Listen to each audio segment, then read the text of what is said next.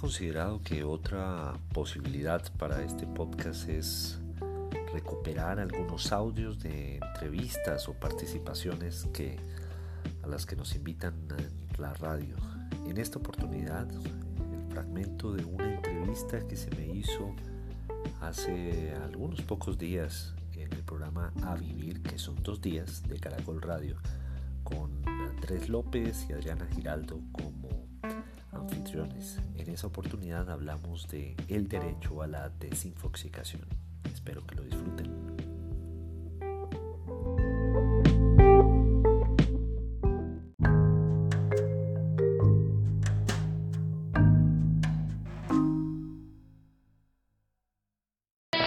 Desintoxicarse de tanta información.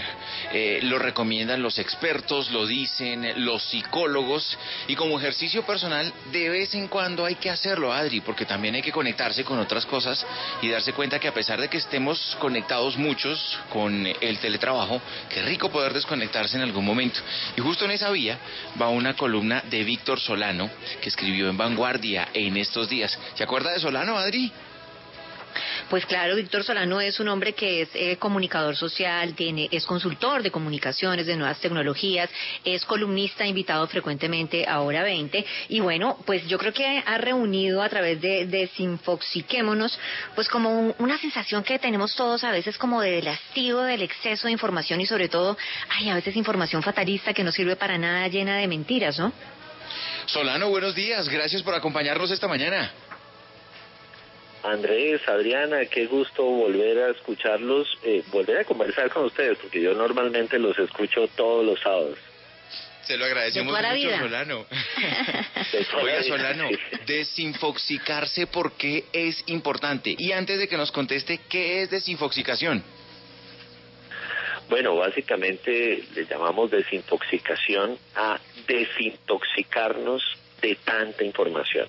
Creo que justamente eh, lo que mencionamos con esto del derecho a la desintoxicación, que no se lo van a encontrar en ningún libro de jurisprudencia, ni, ni mucho menos hace parte de la Constitución Nacional, es, eh, es un derecho que debemos darnos todos, y más en estos momentos de, crisis en los cuales eh, pues todos estamos viviendo un experimento global, hagan de cuenta que de verdad alguien haya dicho, vamos a hacer un experimento, vamos a meter siete mil millones de personas en sus casas a ver qué ocurre, eh, cómo reaccionan ante, los podemos ante una situación extrema.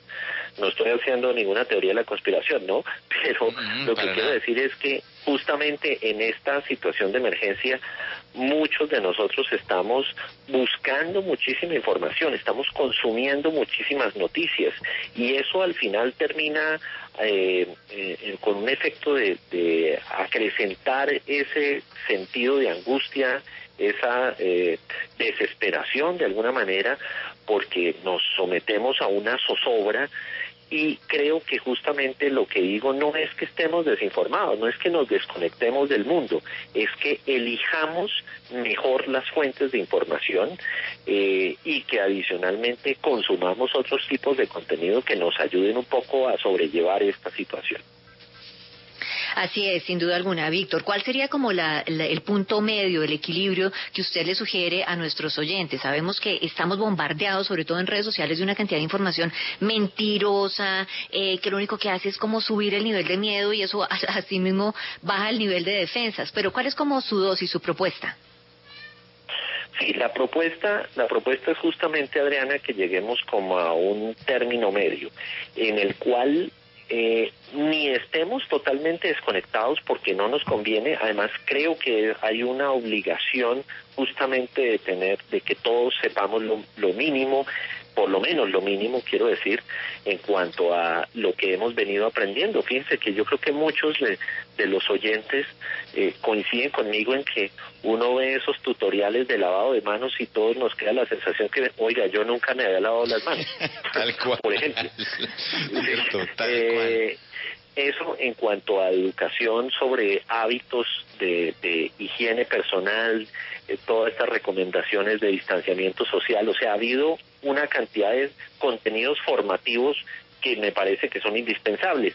Creo que hay que conectarnos con otro tipo de contenidos como los que tienen que ver, que yo lo llamo periodismo de servicio, en el cual los medios nos dan orientaciones alrededor de estas son las disposiciones, estas son las 34 excepciones que están permitidas por la ley para salir eventualmente de las casas, ese tipo de cosas, de, de, horarios, de esto que se habla del pico y cédula en algunas ciudades, eso debemos estar enterados. Y en cuanto a noticias, mi recomendación ahí, Adriana, entonces es que definamos como unos horarios para informarnos, bien sea en la mañana, quizás de pronto otra a las 5 de la tarde. Hay quienes están optando por hacerlo solamente al final del día otros solamente al principio. Pero lo que nos, lo que nos puede hacer daño es estar hiperconectados. En Colombia, el estudio, el último estudio sobre consumo dice que nosotros estamos conectados a las redes sociales alrededor de siete horas al día. Eso me parece una barbaridad, es sumar todos los, los Es casi la tercera parte del día, Víctor. Es casi la tercera parte del día, ocho horas del día conectado a redes sociales, ocho horas para dormir y ocho horas para el resto. Casi la mitad, sí, casi la tercera parte del día. Una tercera parte del día dedicado a consumo de redes sociales. Eso termina termina generándonos algo, ¿no? En la, en la psiquis. Eh, Víctor Solano nos acompaña esta mañana. Desinfoxiquémonos es la es la recomendación que justamente él nos hace. Eh, en Europa, donde donde están un poco más, bueno, donde han pasado todo lo que hemos visto gracias a los medios de comunicación, los tradicionales y también los que están online, eh, la gente comenzó a consumir otros contenidos, Víctor. La gente ya está un poco hastiada de tanta información del coronavirus y de lo que pasa. Y desde el tutorial sencillo de lavarse las manos hasta la vacuna y demás. Eh, y, y, la gente ha venido a, a, consumir nuevos contenidos que tienen que ver con el entretenimiento, con el arte, con la música. Eh, ¿Eso nos va a pasar a nosotros también acá? ¿Vamos a llegar a un momento en el que estamos tan hastiados de tanta información en, de la misma vía que queremos consumir otras cosas?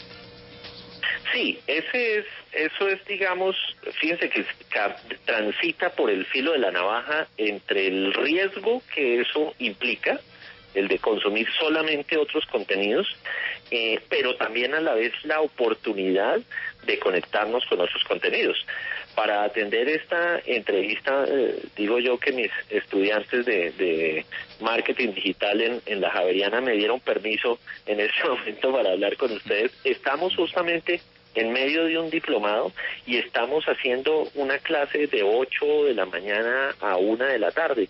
Y ahí estamos formándonos, es decir, muchos colombianos también están teniendo la oportunidad de formarse vía educación eh, eh, virtual, cosas que iban a ser antes eh, presenciales. Estas clases yo las iba a dar allá en Cali en este momento. Y lo estamos haciendo así eh, eh, virtualmente. Yo estoy desde Socorro Santander en este momento mis estudiantes en Cali. Y eh, y eso está pasando a través de muchas plataformas es la oportunidad de conectarnos también con otros contenidos por ejemplo eh, los canales nacionales aumentaron en la primera semana de marzo según un estudio de, Mediacom eh, 55% en su audiencia. Plataformas OTT al estilo de Netflix eh, y de otras aumentaron 270% eh, consumo en Colombia en, una semana.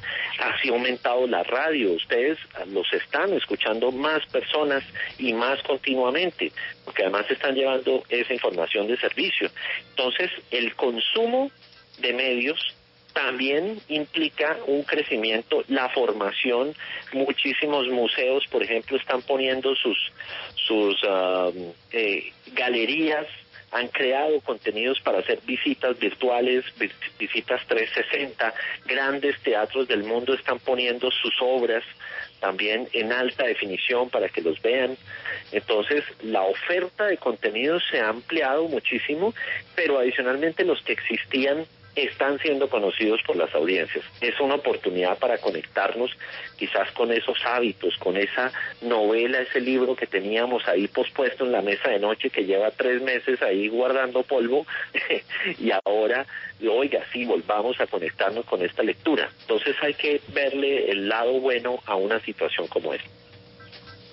Sí, sin duda es un tema también de balance, de balance entre lo que eh, invertimos en el tiempo y lo que recibimos de gratificación. Ha quedado muy claro en todo este ejercicio, pues el lugar que tienen las redes, que sí son una gran compañía, que además sirven para tomar del pelo, pero que además a veces pueden desinformar, ¿no?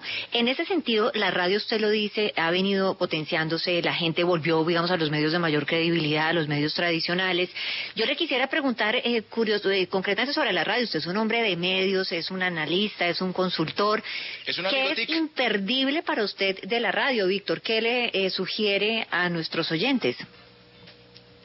No, yo, yo creo que justamente es la oportunidad de conectarnos, por ejemplo, con otras franjas horarias a las que habitualmente no podíamos conectarnos eh, como oyentes. Digamos, los que hemos sido caracoleros, eh, digamos, nos conocemos, por ejemplo, la, la, la parrilla de contenidos, pero no podemos acceder a ella normalmente porque atendiendo obligaciones de, de oficina, eh, de espacios, eh, pues uno como que no, no puede conectarse. Esta es una oportunidad para conectarse con otro tipo de contenidos, conectarse con, con el tema de la literatura que maneja Norberto, por decir algo. Eh, quizás otros que les gusta más el deporte, oiga, sí, me va a pegar al bar, me va a pegar al, a, este otro programa, etcétera. Yo creo que es una oportunidad para, para encontrarnos con las voces. La radio tiene esa maravilla de, de transportarnos, de imaginarnos los rostros de los de los locutores, de los periodistas, de visualizar justamente lo que nos están describiendo. Por eso la radio ha sido tan importante, desde esas gestas épicas del ciclismo en los años 50, eh, la radio ha llenado muchos espacios en, la mente y en la cultura popular en Colombia. Entonces yo creo que la invitación es eso, a conectarnos con otras experiencias, eh, saboreando precisamente eh, cada segmento en, en la radio. Víctor Solano, arroba Solano, sígalo. Eh, además, tiene unos conceptos muy claros, hace parte del combo de Amigos TIC, uno de los podcasts de Caracol Radio, que siempre nos mantiene informados y nos mantiene justamente cerca de las nuevas tecnologías, de la forma de los consumos y muchísimo más. Profe, gracias por sacar un ratico de su clase, allá donde usted se encuentra, para darnos sus conceptos siempre valiosos. Abrazo, Solano. Abrazos Andrés, Adriana, muchísimas gracias por la llamada y bueno, sigan haciendo lo que están haciendo. En nombre de todos los oyentes, muchísimas gracias. Abrazos radiales.